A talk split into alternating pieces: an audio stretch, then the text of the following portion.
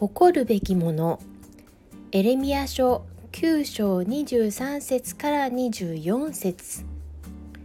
主はこう言われる。知恵ある者は自分の知恵を誇るな。力ある者は自分の力を誇るな。富ある者は自分の富を誇るな。誇る者はただこれを誇れ。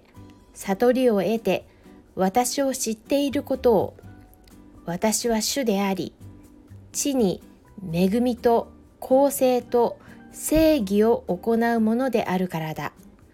誠に私はこれらのことを喜ぶ主の言葉。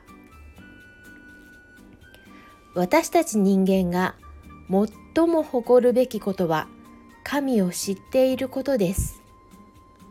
神をより正しく、よりよく、より深く知っていくことこそが誇るべきことだと聖書は語っています。自分の何かではありません。空の空すべては空と映画を極めたソロモン王でさえ語るのですから聖書を学びより深く神を知っていきましょう。